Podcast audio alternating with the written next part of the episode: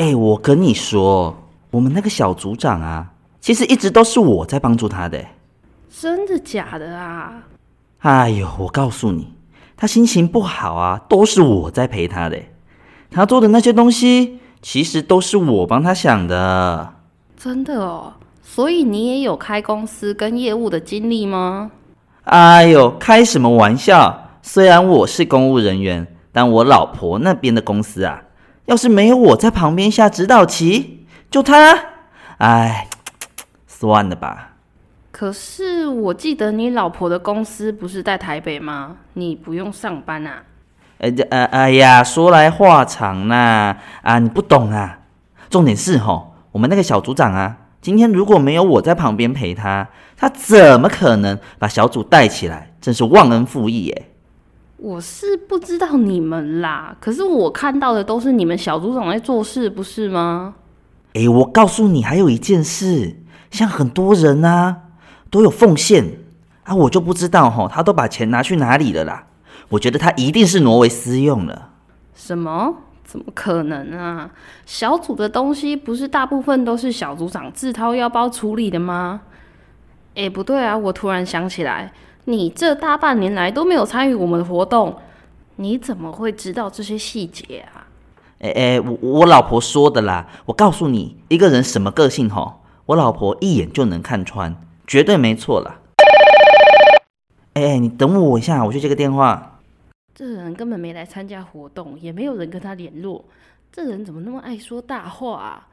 我看我还是避而远之吧。哎，你先忙，我先离开了，我还有事。拜拜。嗯，好，拜拜。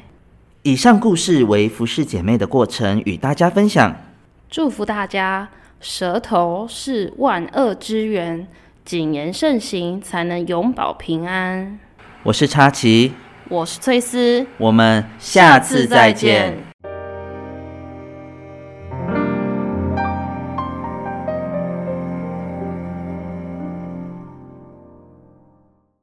圣经心灵日志，十二月二十六日，创世纪第四章五至八节。上帝只是看不中该隐和他的共物，该隐就大大的发怒，变了脸色。该隐与他兄弟亚伯说话，两人正在田间。该隐起来打他的弟兄亚伯，把他杀了。今天心灵日志的生活运用分享，就以以上的经文和各位好朋友分享。见不得人好，如果眼睛一直盯着别人的优点，有时往往会忽略了自己的长处，很容易引起人类的本能模仿。久而久之，很容易就把别人说过的话、做过的事情当成自己的成长经历。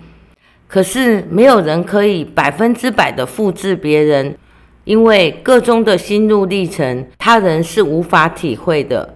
又怎可能光从外表就能学会呢？更何况想进一步的取代属于他人的位置。生活中，人总是将最好的一面带出门。所以大家都只看到别人的优点，但其实可能你看到的是唯一的优点。所以，我们不要随便的羡慕他人，否则就很容易轻易的输掉了自己。